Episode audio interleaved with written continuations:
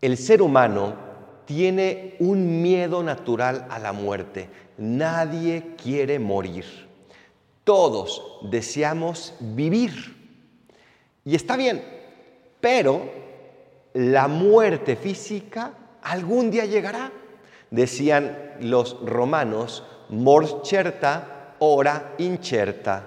La muerte cierta, la hora incierta, pero algún día llegará es cierto que algún día nos vamos a morir. Tenemos dentro de nosotros, sin embargo, ese miedo a la muerte. Queremos alejarla, queremos echarla todo lo más allá posible. El día de hoy el rey Ezequías le pide a Dios eso y Dios le concede más años de vida. Pero la muerte también le llegó a él. ¿Qué es lo que tenemos que hacer? Un miedo a la muerte es normal, pero la única manera de poder ver a la muerte con paz es saber que no moriremos, sino que la muerte física es el inicio de una vida eterna.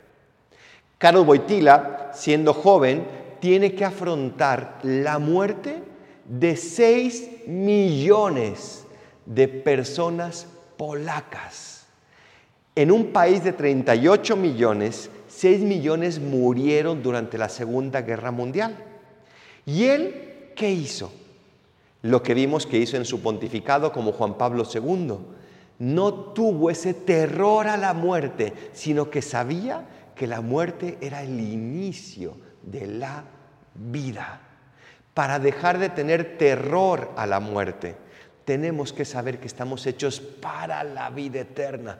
Tenemos que saber, como dice el Salmo, que a los que Dios protege viven no aquí, sino en el cielo. Tenemos que vivir de cara a la eternidad y entonces la muerte dejará de ser algo terrorífico. Seguiremos sintiendo un cierto miedo humano, natural, pero dejaremos de tener terror porque sabremos que la muerte es el paso para la vida. Claro, no hay que buscar la muerte, hay que buscar la vida. Pero cuando llegue el momento tendremos la paz y la serenidad necesarias para poder afrontarla, porque sabemos que detrás de este mundo se abre un horizonte de vida eterna, se abre el cielo, ese cielo que anhela nuestro corazón y ese cielo en el cual ya no habrá muerte, ya no habrá enfermedades, ya no habrá inestabilidad, donde habrá solo paz y solo felicidad.